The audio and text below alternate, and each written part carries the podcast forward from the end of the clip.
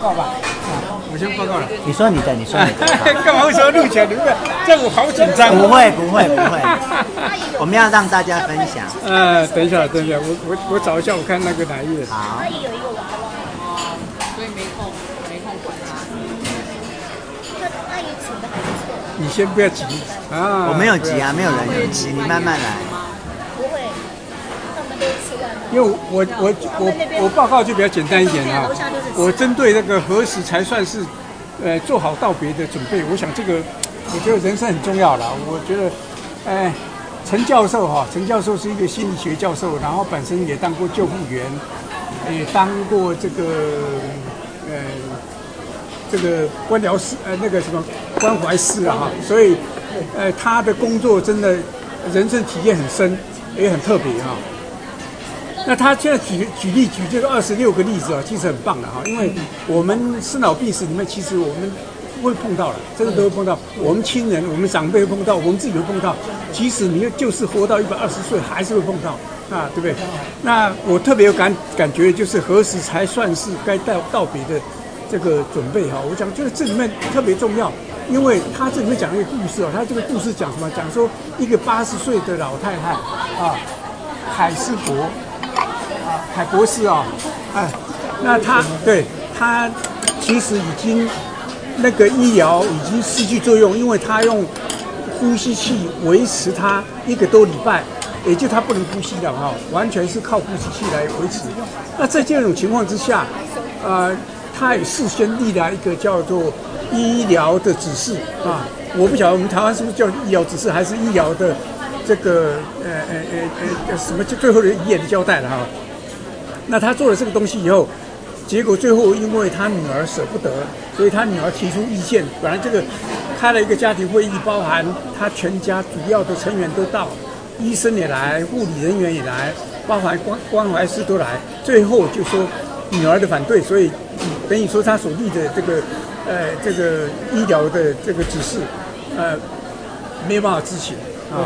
那最后还在开一次家庭会议啊。啊，家庭会议以后，他最后就决定，就是说，因为这个老太太很喜欢看足球杯的比赛，啊，所以他们就最后家庭决定，就足球杯的比赛看完了以后，啊，我们才才拔管，那才拔管啊。所以整个故事是这样子。那这里面有大概有有两个两个重点比较重要，就是说，其实立了医疗指示以后，其实就应该算数，啊，应该就算数了啊。那他变成说有人反对以后，最后就又拖了时间。其实拖了时间以后，对当事人是一个，我我觉得总总是总是很残忍嘛，折磨是一个折磨啊，是一个残忍的一个折磨。同样对家属也是个折磨，因为拖得越久，所有人越累啊，他本身越辛苦。呃，那这个东西其实也可以给我们一些启示，就是说我们就是活到一百二十岁，还会碰到这个问题，或者我们长辈。活到再老，他还是碰到这个问题。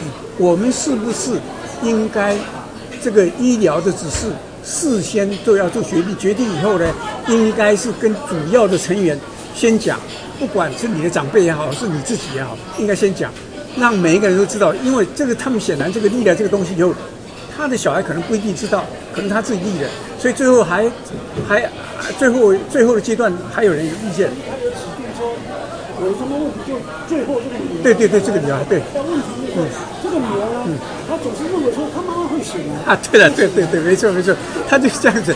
那所以这个东西事前的沟通便很重要，就是说我们要立这个东西立完以后，主要的人一定要找来身边先讲清楚这个东西，以后就不要质疑，就是这个样子啊。啊，否则有质疑的话，他妈那个病人更痛苦啊。所以我我想这个东西，呃。我们亲人也好，我们自己也好，将来都会碰到啊。事先的沟通其实很重要，因为无效的医疗其实是没有用。那这里面我又重新讲到说，《国举人生》里面讲了庄子，庄子对死亡的看法。那天黄老师也讲蛮多，也看蛮多的哈。对太太死了以后，他也是一样，觉得说人都会死嘛，所以干嘛？他原来哭哭啼啼，后来他就不哭了。他觉得应该面对这件事情，因为这是人生的历程当中应该面对的。不要，呃，太伤心，因为事实上都会就活一百二十岁还是会死嘛，干嘛那么伤心嘛？而且事先都已经知道会这样子嘛，所以不要太伤心。就说舍不得是一回事，但是真的不需要太伤心，所以事先事前的了解跟事前的心理准备其实是非常重要。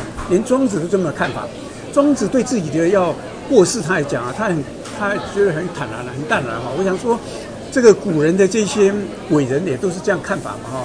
那何况我们现在人一定当然，死亡这件事情听起来很容易，但是做起来可能不容易的哈。但是要还是要学着去面对啊，我们还是需要面对哈。那同样的，上次我也讲了一个故事，就是说我们总统府的志工伙伴，他爸爸啊二十几年要过世的时候，他就是这个很坦然的就交代说，我有一天我要死的时候。不要做无效的治疗跟无效的救治啊！所以他爸爸到八十岁的时候，二十几年前八十岁的时候得了癌症，他的小孩都急着叫他去治疗，他说不要治疗了，因为我已经比一般人活得更久了，因为那个时候平均大概七十几岁，我已经活了八十岁了，不要这么麻烦，所以他很淡然的就这个这个就说都都不去看病了，就让他转移吧哦。啊，到最后的时候，因为癌症会痛。他才进了，呃，医院去。那医院的时候，有些可能要给他吃营养的东西，要打营养针。他们不要，这个就是不要。啊、呃，我吃得下就吃，我吃不下你们不要管我。就是对无效的医疗，他完全放弃，他就自然的死亡。所以他大概住院住了二十几天以后，他就他就往生了。但是他觉得很淡很坦然，因为他、嗯、他有心理准备，他心里有准备。所以我们这一辈子都会碰到这样问题，还有我们亲人都会碰到这个问题。应该事前的心理准备其实非常重要，包含我们自己在啊，事前的医疗指示跟事前的心理准备其实很重要。如果有心理心理准备的话，当然会不舍，但是不会很悲伤，因为悲伤对身体不好啊。这是我我的我的看法了哈。谢谢，不好意思。这个牵涉到生死，对对对，宗教在这里面扮演，在我们的人生扮演很大的角色。对对。宗那些宗教，不要说宗教家了，宗些就是讲不好听的，说神棍啊，干什么之类的，讲那些奇奇怪怪的东西啊，干什么天堂地狱啊，干什么这样，让人呢没有办法像你我所所想到的这么潇洒去面对这样的问题。宗教很重要，宗教等于你有个寄托了。对对对，主要是。呃，Sophie，你换你换你，那我帮你拍吗？不用不用，我不用拍。帮你录下来。你看，呃，他说志宏要帮你录。你说，你说，你放自然说就。大哥说，大哥说选五个嘛啊，那我第一个是神的代理人，好，呃，神的代理人，我觉得基本上他说，那个那个那个治疗师去的时候，他每次都是祷告，所以我感觉那个其实宗教的意味是蛮浓厚的，对不对？他帮病人祷告啊，嗯，其实我觉得宗教的意味是很很。那个虽然他，啊，而且他也是针对有信仰的人，就是你相信他才会来做这件事。我觉得他有针对性的，对针对性，对。宗教对，比如说你是信佛教，他不会来跟你祷告，嗯，对对对。他上面写说，我们每天遇到的人，呃，有多少是躲在笑容后，然后说我很好。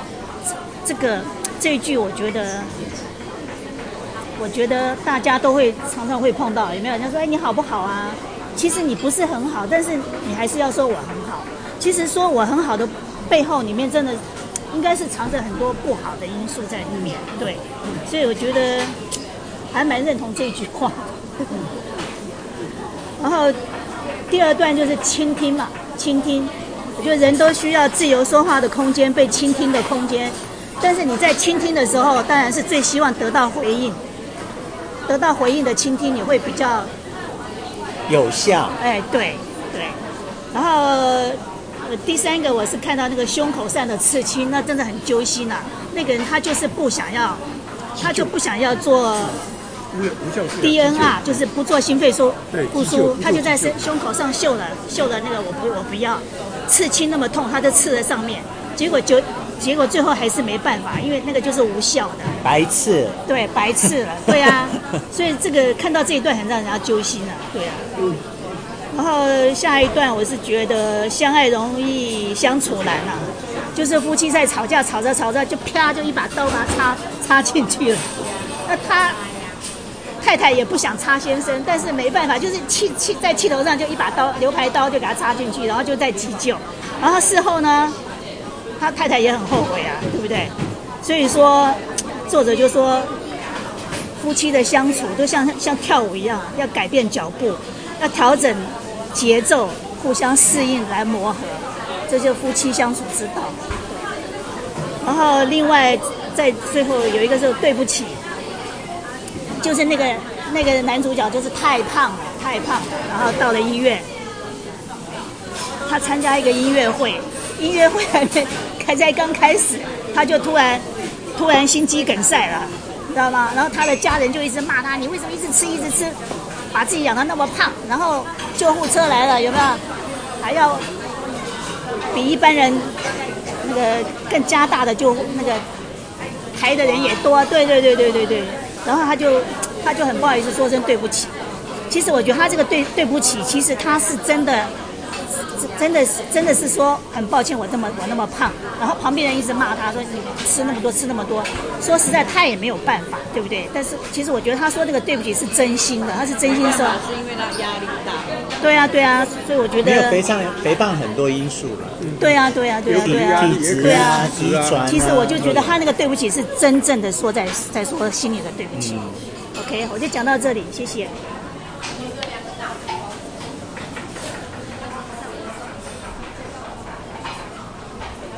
嗯，好，美人，啊，美人，那我可以不要那个照廖大哥说的，你爱说什么就说什么，因为我的书不知道到哪里去了。人美就是任性啊，对呀、啊，我要是美女我也要任性。好，那我就来讲一下生命这件事情啊。因为最近我们亲戚里头有一个人的妈妈过世啊，然后他他也是像我的情形，就是只有他跟妈妈两个人生活了很久，然后呢，妈妈忽然间过世啊，他过世了好长一段时间啊，就是我妹妹的小姑啦，然后那我妹妹就嗯会常常出去啊，就问他要不要一起去啊，怕他一个人在家难过啊，或者吃饭请他过来，他都拒绝。那即使是你带着他出去啊，他也一副那种六神无主的样子。然后问他的话，他就说：“呃，我很悲伤。”啊，所以这件事情就让我想到我妈妈过世的之后的一段时间啊，有很长一段时间，我其实是有压力，可是我自己没有感觉。那个压力让我得了胃食道逆流。嗯，我这个人一向是胃非常好，从来一辈子没有胃病。然后我去看那个肠胃科的时候，每次去那个医生就说：“哦，你最近压力很大哦。”然后我就跟他说：“我没有压力耶，我已经退休了，我每天都混吃等死哎。”医生说：“你混吃可以，不要等死了。”好，其实是自己没有感觉。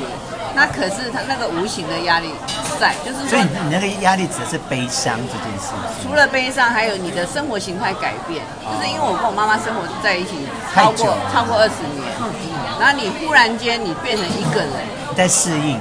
对，就是你要适应说一个家里只有你一个人，然后你忽然间就是有很多事情你必须单独处理，然后你你本来需要你照顾的人，忽然间不需要了。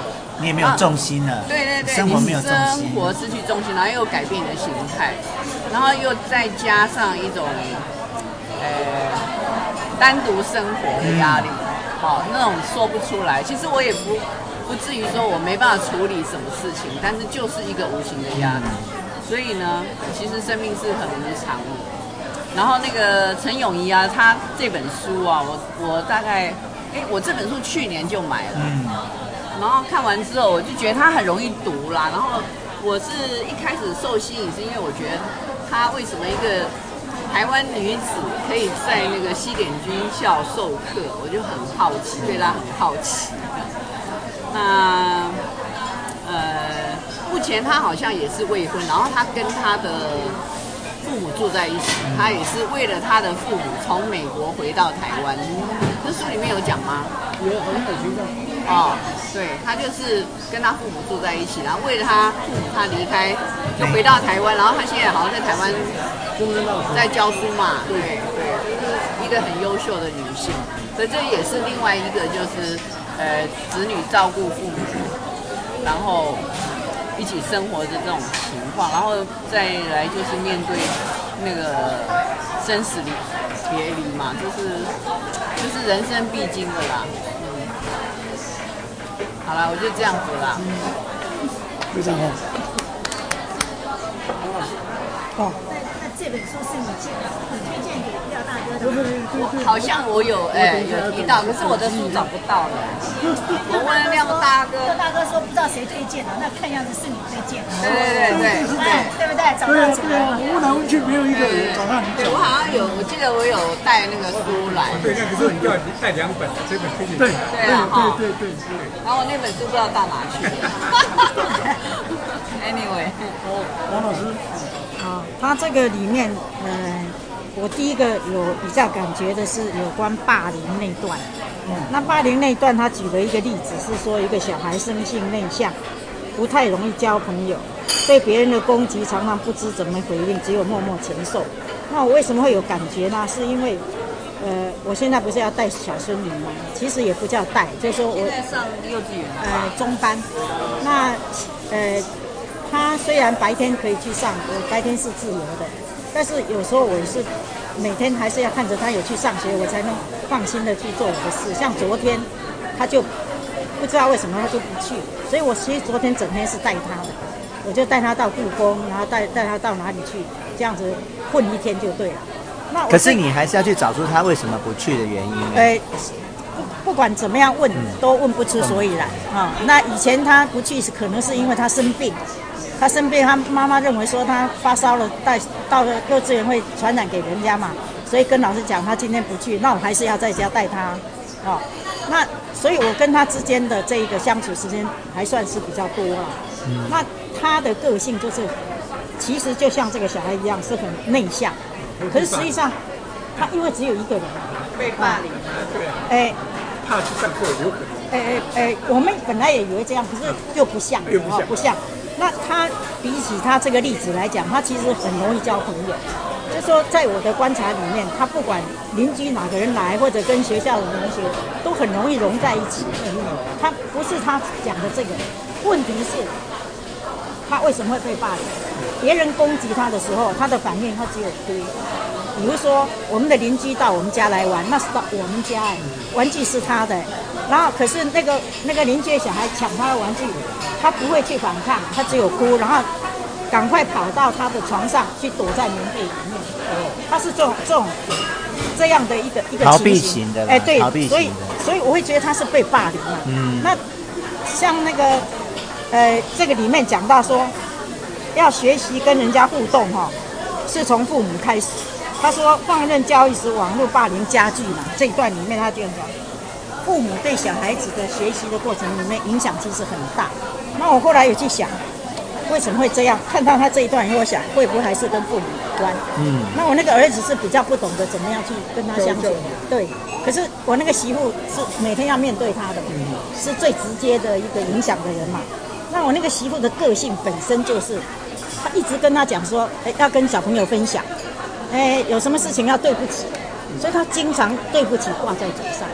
他的对不起是包括什么呢？朋友小朋友到家里来要穿他的拖鞋，那么他也不想给他穿，可是呢，他又又又又没有办法不给他穿，然后可能在这个过程里面，他会因为抢一下，然后那个小朋友可能就就有反应，然后他的反应就是一直跟人家对不起，所以我那个媳妇会去买另外一双拖鞋，等到那个小朋友来家的时候，他们各有一双拖鞋一样，他会这样做，所以。不管是要求他跟人家分享，还是什么事情都要对不起，你就会很痛、很心痛的觉得说，其实明明不是你的错，你还要跟人家一直对不起，而这样的原因来自哪里？就是他的母亲对他的影响啊，所以这段里面真的给我这种感觉。那你有试图去跟你女儿讲一下吗？不是女儿，是媳妇。哦，媳妇。如果媳妇的话，哎，如果女儿，我会直接讲。嗯。媳妇的话，一句话都不敢讲。所以提都不提都不能提，绝对不敢。就是你心知肚明。对，我只有心里焦急，然后。可以跟儿子讲讲。跟儿子也没有办法讲。儿子站他那一边？也不是，我那个儿子是无可理喻的，哦、哎，没没有办法去跟他沟通的人啊、嗯哦，所以只能我自己内心焦急，然后想办法去安抚他，只有这样子啊、哦。所以这一段所谓霸凌对我来讲，第一个有感觉。那这个至于这个对不起，他后面不是有一段对不起吗？嗯，那对不起的那一段里面呢，就是他刚刚讲的，我对这一段也很有感觉。感觉在哪里呢？他有一段说，诶，阿公阿嬷，他们身体硬朗得很，不但不给人添麻烦，还常常帮我们。而他呢，却把自己养得这么肥，然后呢，这个就有这么这么多的事情出来。所以，我觉得我们这一辈人呐、啊，我不知道各位比较年轻的是不是没有这个感觉。我们这一辈人真的就想办法照顾自己。嗯，然后不给儿女添添麻烦，我觉得我们就是这样的一辈人，所以我们尽量尽量不不去添麻烦，还还想办法帮他。所以很多朋友会说，哎，你已经在退休了，为什么不自己自己过？为什么一定要带孙女？还是说为什么要照顾他们？比如像这样的话题，其实每一个人的生活情境真的不一样，那最后会变成这个样子，也就势在必行。那你就不必要呃，一定要去跟他计较啊、所以这个他一句对不起是于事无补，还占用有限的医疗资源，这是他最后的结论。那我的部分就是在在回到我自己本身的这个经验里面，我觉得我们这一辈人就是这样在过啊、这是第二第二个部分。第三个部分呢，这个他讲到亲密敌人，亲密敌人这这个部分哦，他的标题是怎么讲的？啊，他就叫亲密敌人。那我在还没退休以前，那个时候哈，所谓辅导这件事情才刚萌芽的时候，那中山女中它就有一个辅导室，那辅导室他就会找国文老师去协助。嗯，那个时候我就看，其实很不专业，很不专业，非常非常不专业。那我只好去找相关的跟辅导有关的一些书来看。嗯、那其中有一本书，他就讲家庭能伤人。嗯。我当时看到这个标题，真的很惊讶。家庭能伤人，翻译的啊？对，他对是他翻译的没错。可是那个那个资料的来源就是这一类的。那我我接收到的讯息就是说，我们年轻的时候就觉得说家庭是避风避风港，为什么现在变成家庭能伤人？然后就去了解这个这个相处的模式为什么会变成这样，然后慢慢了解这个所谓的辅导智商这个世界。然后呢，呃，不管你是智商治疗，其实它的前提，我最后的结论是，它的前提要双方都愿意。嗯。如果说婚姻出问题，然后你要去接受咨商治疗，只有一个方面的人去，另外一个不到，其实是没有没有用。嗯。要两方面都愿意，真的坐下来面对这个问题。没错。可是我们碰到往往就是，只有一个愿意面面对，嗯、另外一个更不甩你。那你如何去智商？无法，无法。所以呢，这个理论归理论，实际上执行起来是有困难。对。所以回到一个问题，就是，那你只能站在你自己，你的角度啊，你怎么去面对它就好。嗯。否则的话，每天就是纠结在这样的细节里面，其实日子就不好过。嗯。就这样，报告完毕，谢谢。嗯。秀慧。嗯。我在想啊，这本书我其实看了，因为每人有买，我在他家又从头看了一遍。那一开始我，你可以证明我有买这本书。没有人怀疑你，没有人怀疑你。那我一开始看的时候，我以为他会很精彩。嗯。好。那因为因为这个作者显然是很有经验去辅导，然后人快要死的时候，他应该是会比较有有不一样的那个感觉互动，他的一些之前的那个没有做的事啊什么，可能就会悔恨悔恨。哎，对，但结果是没有。嗯啊。看起来从头到尾，我觉得他蛮平淡的啦。嗯、这一本书就没有什么特别，对了，内容没有很吸引。那再回到是作者，再回到这个临终关怀啊，那那因为我是基督教嘛，基督教很会去临终关怀人家，嗯、然后去了就讲哦，你要受洗呀，跪在上帝，你死了才会到天堂啊。然后去了就唱歌啊，唱圣诗啊，在那边。反正总之这这人都躺在那边快死了，然后你就去唱歌给他听，然后就跟他讲你要哎哎悔改信上帝，你就会上天堂，然后最后都会得逞，好像那个快死的人都只好，就就这样在那边听你唱歌啊，哎，为什么啊？为什么快死的人都会去信教哈？因为放下屠刀立地。不对不对，因为找一个新人。等一下要死要到哪里去不知道，会怕迷惘。迷惘。啊，跟你讲说，哦，你受刑你就可以到上帝那边去。我说哦，好吧好吧。那因为快要死了。是因为这样吗？我觉得，然后快要死了也没那么大的意志力啦，人都。不是很舒服嘛？啊，像我，我常常想，我快死的时候，你来跟我讲什么？意志力没那么坚强。对，我觉得是意志力。人年纪大了，身体不好了，意志力没有那么坚强。好了好了，好了好了，卖卵的好了，卖卵的喝了。因为我妈妈就是那个快，就是她在最后的时候，我三妹有回来照顾她很多。哦，三妹很会唱歌，所以都会一直唱圣诗给她听。然后有一天，我妈妈就跟她说：“哦，你那个请，哎，做菜，跟你干嘛做菜嘛？啊，因为她是我妈的女儿，所以我妈才会这样讲。对，她如果教会的人来唱，不好意思，哎，不好意思哦，你们都要唱，你们都要唱，我难干苦啊。所以我我觉得，我觉得，然后你要他受洗啊。”你你都要给他擦洗，我不如不讲好了。对呀、啊，这样比较容易。就像来一点给他乱。对，就像我我在生小孩的时候，因为我脾气很坏，所以我就在那边大叫，那个很生气啊什么，然后就然后就很久才生出来，啊怎样？那个护士小姐哈，我生完了躺在那边，她来跟我讲一句什么话？她说：“小姐。”你下次要生小孩，你不要这样叫啊！因为呃，你这样叫，你其实很快可以生出来，但是你把力气都叫光了，所以你才会搞那么久。啊、我当时是很生气。对呀、啊。我当时心心想，我还会有下次吗？啊、可是我真的是没力气，你别加他咩啊啦！对啊。你害死我，我心里面知道。讲个什么话，我不会有下次了。我知道我不会有下次了，所以我觉得快死的人也一样，我都累得快死，我都没力气的。啊，你给他讲嘿，啊，一直唱一直唱安尼，我随便拿了，啊，好啦好啦，安尼，啊，无你就一直唱。我觉得很多人临终受洗啊，什么，一定是太多。可是我觉得教会的人很有爱心，而且他们并不忌讳那个死亡。会对为他带来什么不吉利的事情？他们就不是迷信啊。因为因为因为为什么会这样讲？因为我妈妈那时候就是在下葬的时候，棺材不是要放在那个墓穴吗？对。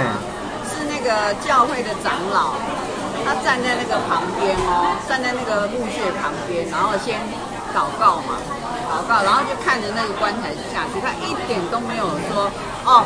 像我们一般人，看到棺材赶快哈转一边去啊，都没有哎，完全没有机会。我妈妈是信教，他们哎，对我妈信基督教，他们很有爱心，我觉得。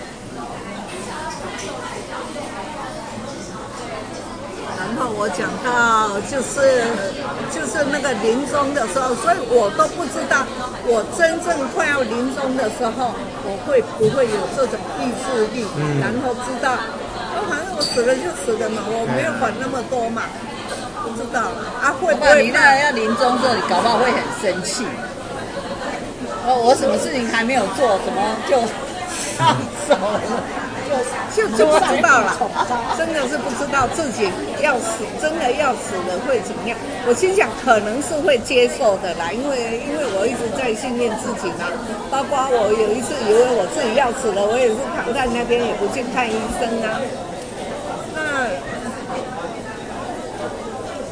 如果如果说我有对死亡有预备，我真的是有，因为我已经呃签了就放弃急救，还签了器官捐赠啊，然后还跟我妹妹的女儿讲啊，因为有一次我妹妹的女儿要到美国去玩，到那她那时候还在学校，到办公室来找我，跟跟说大姨要走。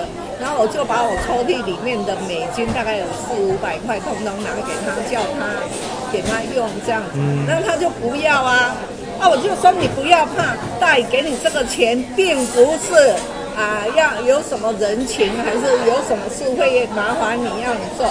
哎，可能只有一点我要你做的，就是说我快死了啊，那我不要急救。那那个我儿子会觉得不好意思，还是怎样？所以还是要帮我急救嘛，哈。如果那个时候你就要跟我我们我的儿子说，对你妈妈就是这个意思，你妈妈这个人就是不要救你妈，那让他就是比较，就是他一下。对对，我我觉得可能如果我有目的，我就是要你做这一件事吧。嗯，我觉得可能。死是我最后的功课吧，因为我现在对什么都没什么本领了，我也不可能再。死是每个人最后的功课。没有，有些人是给他躲掉。哦，但是还是要面对，他躲不掉啊。对，他他我是我是很。你是先修班，你是先来上课。对啊，所以我是我这辈子就做的事跟人家不一样。人家那当学生的时候要在家里预习，到课堂要听讲，然后好好课后要复习。对，那我都没有做这些事。然后现在人家都不做的事，我就先做了，很棒啊。不一样。对，他喜欢做困难的事。嗯。超前部署，超前部署，挑战，对，挑战。你要最后看，我都可以，看你主持人说。好。那个陈友谊哦，他只大我一岁。哦，那么年轻。所以他五十一岁。哦，那大家都知道他的背景，他是那个。他跟林志玲一样大哦。没有，他五十，林志玲五十九年次的，他五十九年次，陈友谊五十九，对呀，对呀，陈友谊五十一年，五十九年次，今年五十一岁，对呀。然后呢，其实他写这本书呢，是因为他做两个事情，一个是做关怀师，一个是紧急救护的一个技术员。其实他做这两个事情的时间都不长，其实大概都各一年多而已。他为什么要做这两个事情呢？是因为他修的是心理系，用得上。心理系呢，因为他是觉得是说心理系是是分，是他是在理科的部分，是数字的部分。他觉得心理系应该是应用在人的身上，所以他特别去就这个两个部分，哦，去去学习，然哦，去从事这样的工作。所以呢，假设真正说对于生死。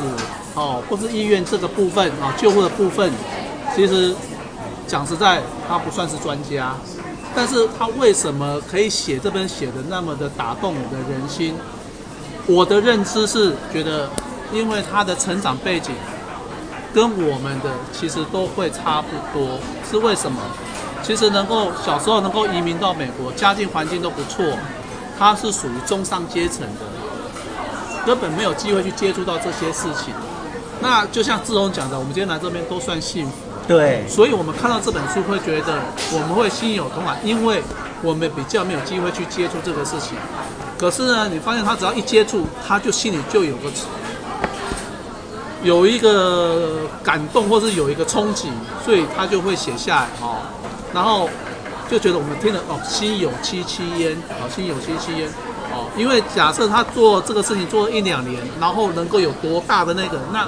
像医生、护士，或者是说这些哦哦关怀做了几十年的哦，相信他们的感受更深刻。没有，他们都麻痹了。哦，他们大概对我一直说，就是因为麻痹了，麻木了，哦、麻痹，对，麻木了，他们觉得没什么。这个是我第一个哦对这本书的一个看法哦。第二个，其实这本的书到最后我觉得的重点啊，他到时候只要讲的重点是在哪里？是他的后继，后继叫做在场，他的后继是叫在场。哦，其实他不管是讲到，不管是父母亲子朋友哦等等，哦，什么叫做在场？就是其实他常常讲嘛，其实我在你旁边安慰你，我也不用讲太多的话。我就在旁边关心，默默的陪伴你，支持你，听你讲。听。哦，其实他的总结，他做心理治疗师，他到最后总结就是在场。哦，就像我们在看他到最后能够做的是什么？我就在在场陪着你，倾听，陪着你一起去面对，陪着你一起去度过。哦，所以其实这个的到最后终结，他的讲的要是这个部分。再过来啊，第三个就是回应廖大哥他的题目啊，他你说说选五个你比较感动的，或是比较让你觉得比较那个，其实我觉得很多的不止五篇呐、啊，很多篇都让我觉得有有冲击、有感动啊。这表示什么？我的人生功课还做的不足。你太幸福了。我假设人生功课。做的那其实这个东西就对我就会像回到庄子啊，其实这个都是一个必经的过程，我就不会我的心情会会有那种起伏啊。其实我看完之后，其实很多东西我发现真的我还要再学习，还没有突破哦。譬如说五篇嘛，其实还有很多篇呐。我举例了哦，何时才说做好道别的准备嘛？假设看完之后，其实我。我我觉得我还需要，可能可能需要遇到啦，哦，那就像他到最后讲的，很多困难决定的答案往往不需费心的搜寻，我们需要的是常常只是在，只是一些空间，答案就自然的浮现了。嗯，哦，那现在杜久的灾啊，度久的灾啊，现在讲太多哦，大概给供。第二个，胸口上的刺青啊，哦。这东西也会让我去回想，今天假设发生这个事情，哦，那要不要急救？哦，还是要尊重？这个东西就是两难，这个也会让我去思考说，哦，假设我的亲人遇到这样问题，他说他不要去急救了，那我会不会？你做不做得到？我能能不能做得到？哦，第三个是母亲呢，这篇母亲呢，在讲说跟母亲的相的一个过程。那、因为我们现在就是说，现在跟以前农业社会不一样哦，因为我们都很忙，还要上有父母，下有小孩，这些都是一个很很挣扎的事情。有时候因为工作忙哦，又要照顾小的，那老的就放弃了哦。这个也是我目前会遇到的一些问题。哦，过来一篇就是一颗子弹啊，一颗子弹这是讲亲子的关系啊，有时候跟亲子。动不动发怒，然后一个 bang 一下，哦，那这个部分，我觉得我现在跟我女儿好像也我会面临面临这些的问题，啊，只是没有枪而已，还好没有枪。最后呢，就是偏见啊，偏见那个我觉得就是讲一个流浪汉嘛，哦，想抱着一个婴儿嘛来急救嘛，哦，那。这个东西就发生在很多我们现在的社会嘛，不管现在在美国的亚裔哦的冲突啦等等哦，其实我们对很多东西都出于有偏见的哦。这个我觉得看完也可以再给自己自我反思啊。所以总结，我还是很感谢，不管是那个师姐或是廖大哥哦，我觉得读书会最大好处就是强迫自己去念一本书啊，然后再重新再思考自己家的人生啊。啊，我也坦白讲，这本书很好读。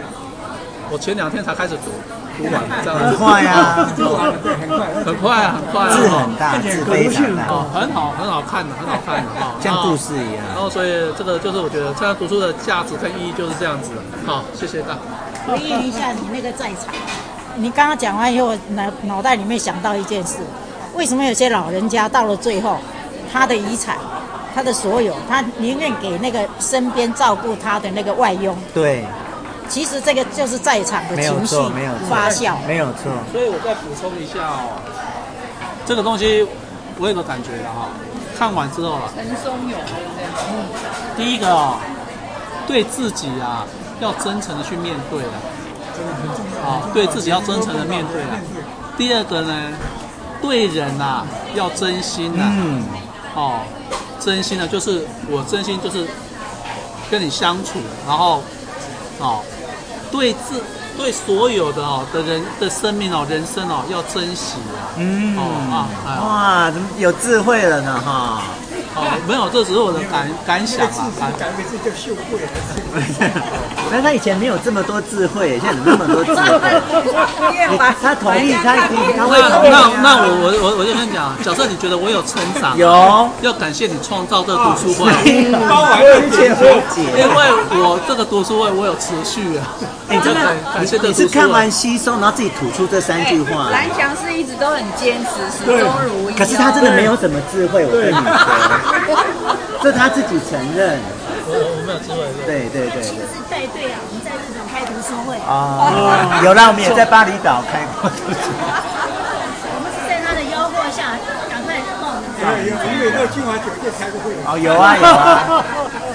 所以刚刚谢会有些感谢过啦，因为有这个读书会，所以才会有这样今天的这样的经历。还有菜鸟也有。好，换我吗？好。你要讲很多？没有，我没有要讲很多。没有，我没有要。好，这本书我第一个收获是，以前我看那个关怀师，我就我就是看那个电影的时候，只要有人要处死刑，就会有一个牧师出现。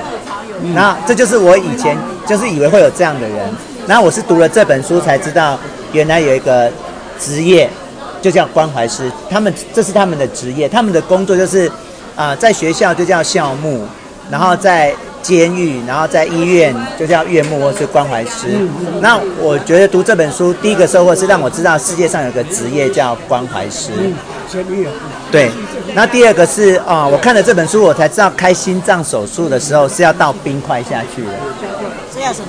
倒冰块，就是你你要开手术的时候，你那个胸腔一打开之后，他们第一件事冰块就倒下去，因为要防止这些，因为你你一动手术之后，他们就跟空气接触，那些器官是会腐化的，所以你就要倒冰块让他们防腐，这样，这有很特别的收获。然后再来是那个插管的时候要打镇静剂，因为怕你你会一直作呕嘛。按你打镇静剂就不会有感觉，嗯，那另外也怕你就是意识不清楚的时候，因为很不舒服，对，你会拔起来，这都是我的收获。然后我最后一个收获是它里面花了很多篇幅在讲倾听这件事情。那倾听我们以前就会，但是又重新，他又讲的更，让你再重新再去学习倾听这件事情，我觉得这是我很大的收获。嗯，完了，太简单了，就这样。没有了，太 让我太让我失望。不会。对呀、啊，我很很很惊讶，原来是要这么做。没看这本书都不知道有这件事。不会感觉是不是？你就麻醉啦，你全身麻醉啦。所以没有没有知觉。对啊。没有，就是说他他那个血液已经不经不经过心脏，所以心脏这时候是没有功能的。嗯。所以他为了怕，因为当没有功能的时候。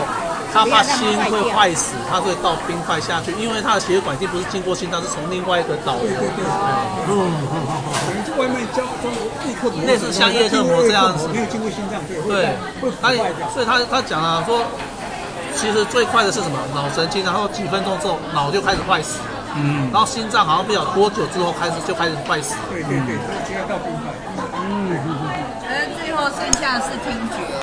对对对，我听连死之后还有听觉。对，那个医生说听觉大概会持续一个小时。对，脑死。对啊。十分钟脑死。最快的人生最快腐败就坏掉就开始脑死。脑细胞是四到六分钟，脑死是十分钟，肝跟肾是十五到二十分钟。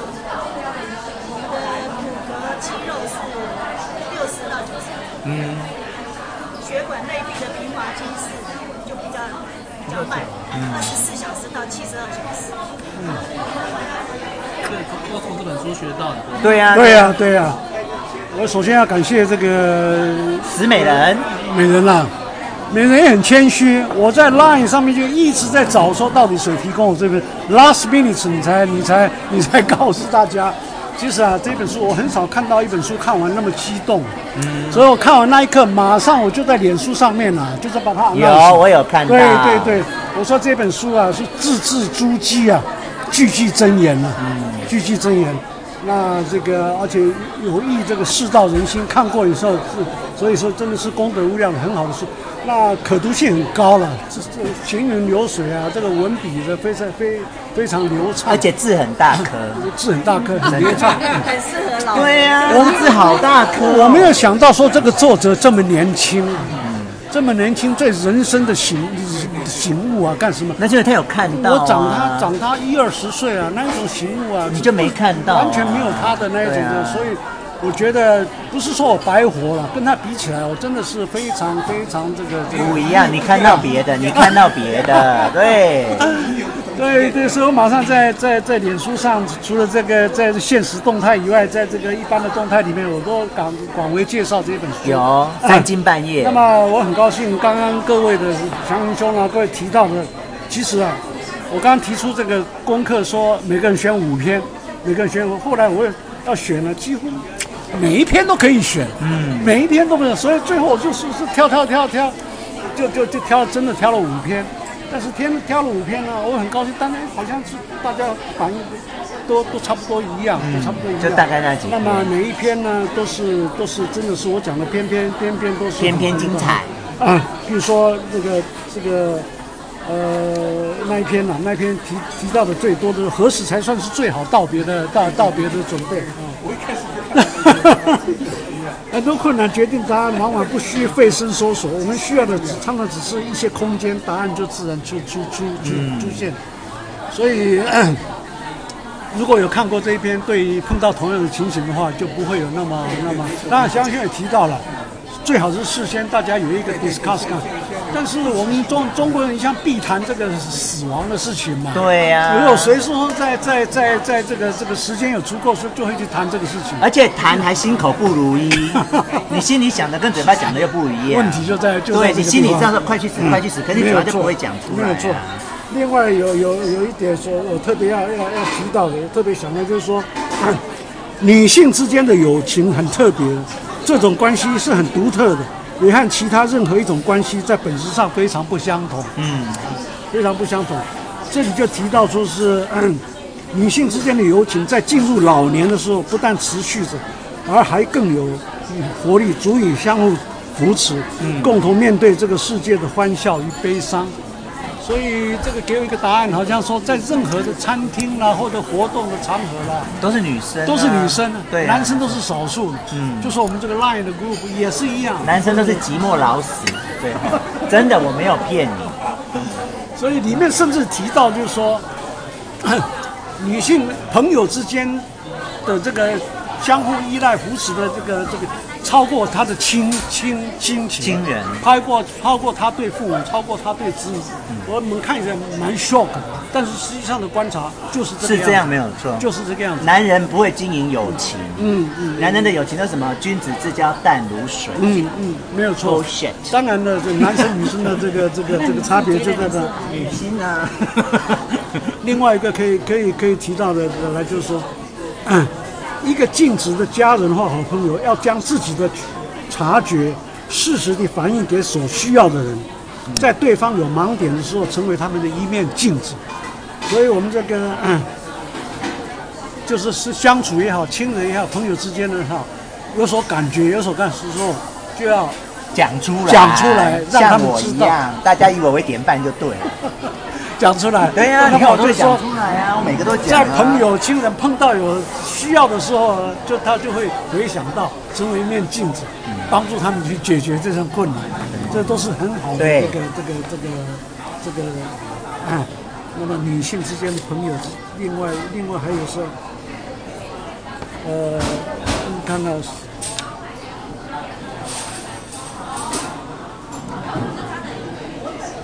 好了，大概就是这样子，实在是 这本很精彩了，很精彩。谢谢谢谢美人呐、啊，对不起，我打个岔哦，因为我我我我想要问一下大哥，有关这边的两个问题，我不知道他能不能那个，嗯，因为第一个美玲姐她突然离开，嗯，哦，我不晓得你那时候心情是怎么样，哦，应该是完全都没有准备。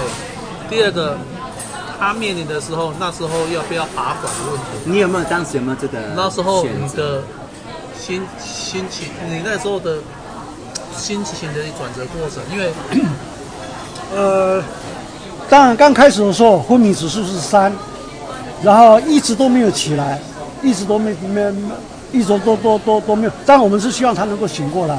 所有的这个辅助的方法啦，这个宗教也好啦，这个亲戚朋友的胃炎啊，干什么也好，就是希望说他能够醒过来，能够醒过来，醒过来。那这个这个，你这很好。我本来就想要想要想要，但是到这个时候都忘忘忘记了。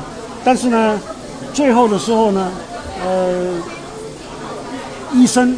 或者是说，本来医生或者是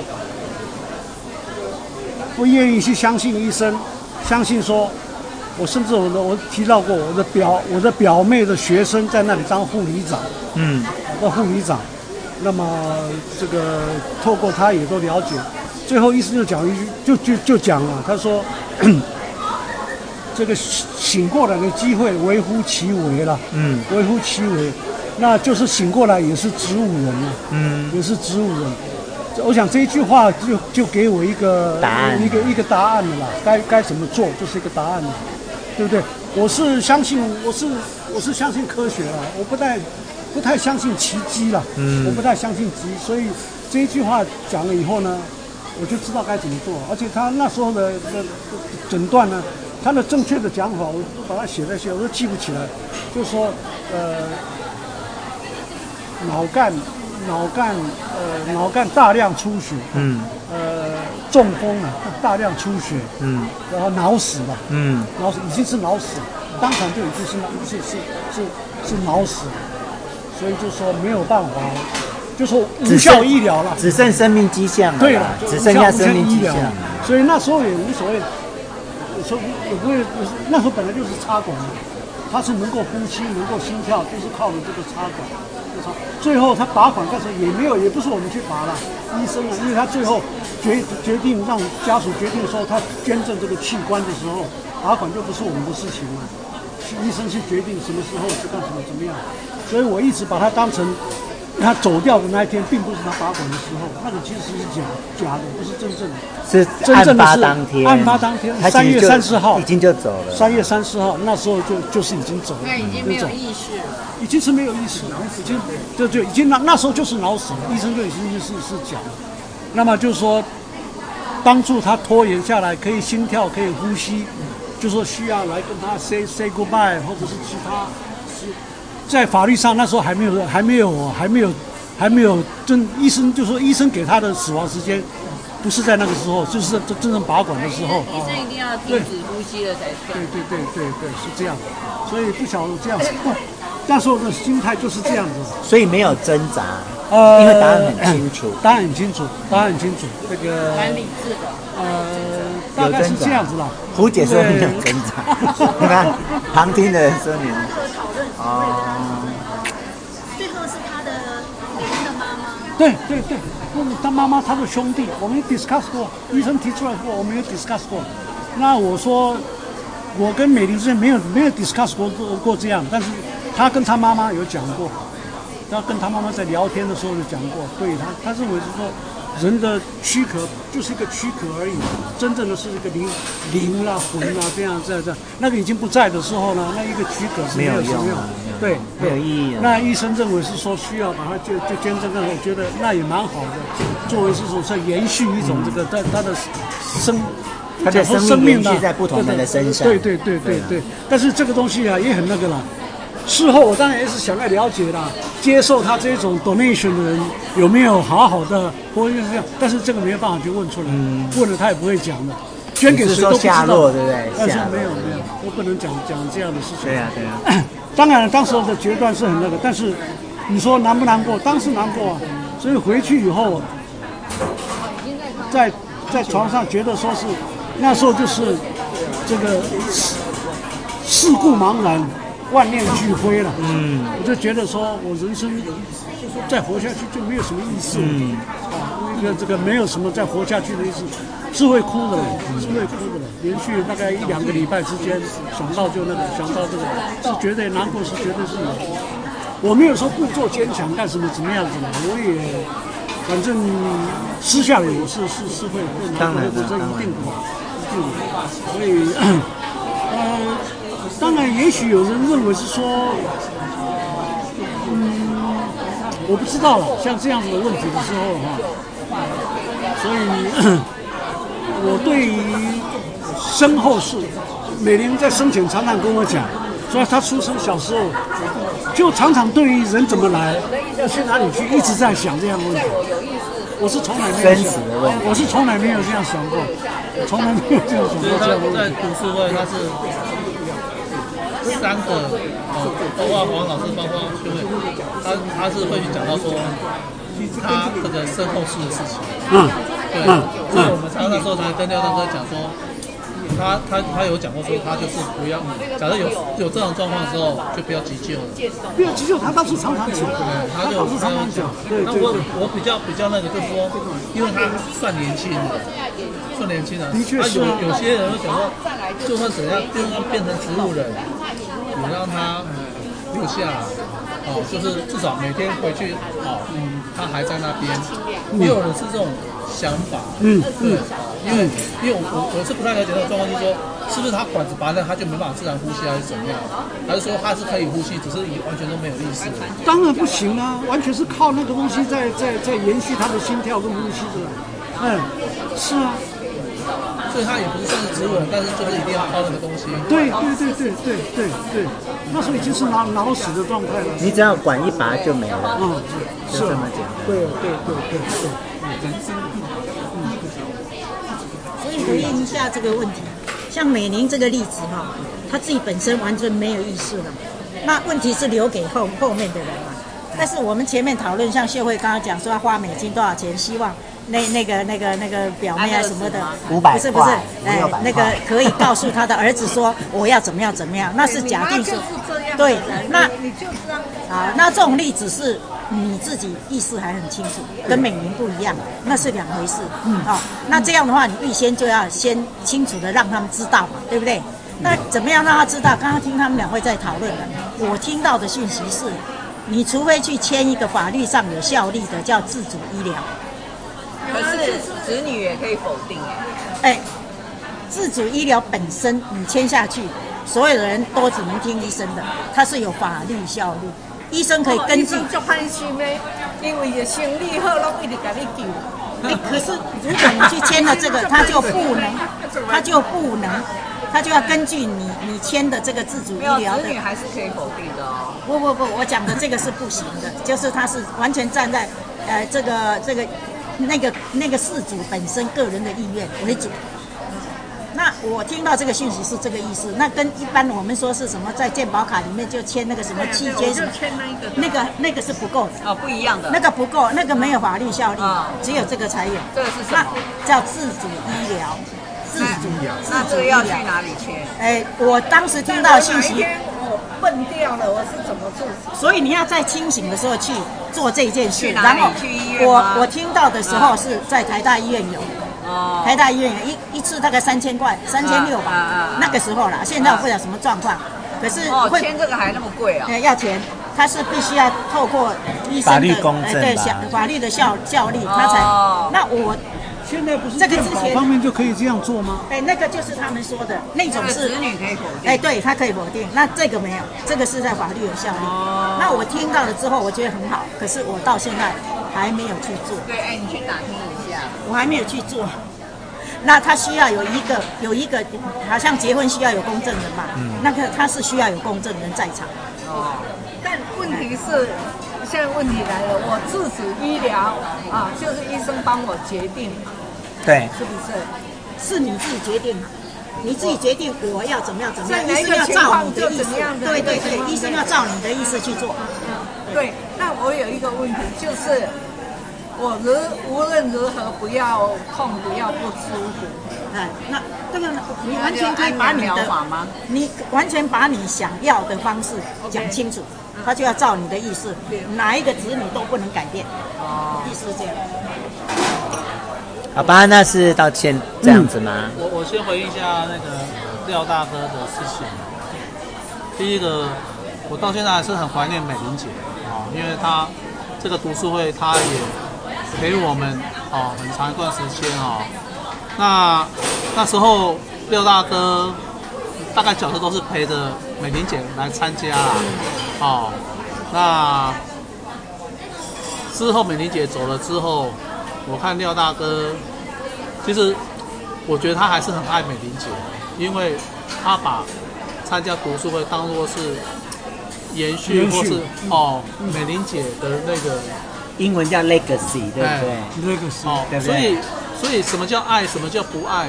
哦，那有些人可能觉得说，哎，美玲姐走了，那那廖大哥哦，有有一个新的新的好朋友伴侣伴哈，啊，这样子是不是会不会博请什么？其实我觉得，我觉得是不会，因为我觉得像他一直来参加我们读书会，其实他也是希望从我们读书会找到对美玲姐的思念啊，对你的影子。可是如果没有那个武汉肺炎，他也不会来，因为在日本。对呀，你一语被戳破。第二个啊，我一语戳破人家。美玲很聪明啊，所以美玲很聪明啊，武汉肺炎是他弄出来的。为了为了读书会吗？为了读书会。回来之后他也不来。第二个，我觉得至少他让自己过得好，不要让他担心了。对啊。对啊，你很，我觉得你很棒。但是我觉得他还是有。我我我非常感谢你讲这句话了。我认为美玲在天上有灵，她希望我快快乐乐过日子。嗯，当然。她希望我快快乐乐的，不要不要说是这个这个天天天天愁眉苦脸啊，哀伤啊，干什么？我我常讲，不管是什么事情，婚姻也好，什么样的朋友什么都好，结构最重要。结构，结构。情势比人强。哦。这样。对不对？结构是这样，啊情势是比人强。当然当然。不好意思，因为你要赶时间。我没有，我没有赶时间，我只是想去看看我姐姐。很好，很好，谢谢你，谢谢谢谢。好，那谢谢廖大哥。我我我每个人每对每个人不同的事情，这个是有不同的看法了哈。那么我我我只是要要要要，而且男女不同。要表示表示一点，就是说，我自认为美玲就是短命了，短命了。那么，我想他在世上的的时间所过的日子，不不是我给他的了。但是我觉得他从从从小到大念书，到了这个结婚生小孩干什么，跟我在国外生活干什么，我想。他过得应该应该应该会会会觉得很好了，会觉得很好了。那就是太短命了，应该是。那么他讲讲起来就是说，他也他也很聪明了，在他还长得长得很端正很干，那时候左给人家留下最好的印象。意思说，不要太老才走，给人家印象。真的，留下最美的样子哈。自古呃什么，美人如名将啊，不许人间见白头。对，不许人间见白头。对，美人自古如名将，不许人间见白头。嗯，其实啊，美玲走了以后啊，我感觉有很多事情，我的事情啊，我也常常跟小孩子讲，感觉。冥冥之中，美玲在还是在在主导我的我的生活啦，主导我的运气啦，主导我的什么东西啦，干什么？我会有这种感觉啦。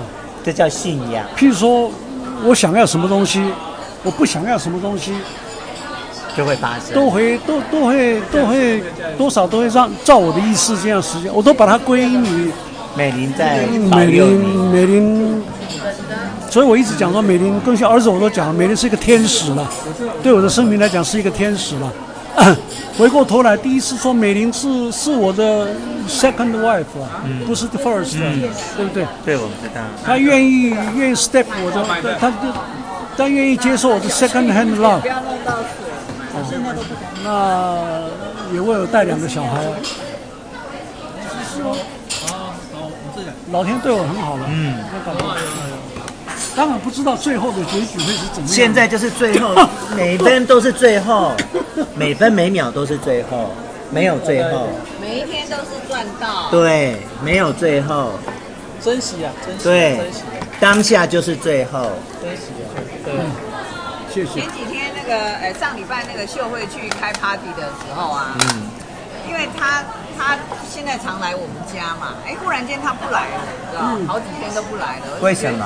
然后我就没出门哦，他去开 party 啦，哦、回家一就觉得哎，我就没有不习惯，不习惯，哎，有点不习惯，然后没都没出门，有点不甘心，所以所以我就决定我要出去吃一个饭，就去那个不老。哦。嗯，因为呢，我想出去吃饭，我又不想走很远，嗯，所以就到最近的不老。我告诉你，我从去。然后吃完回来大概半个小时，很快耶，就结束了，纯吃饭呢。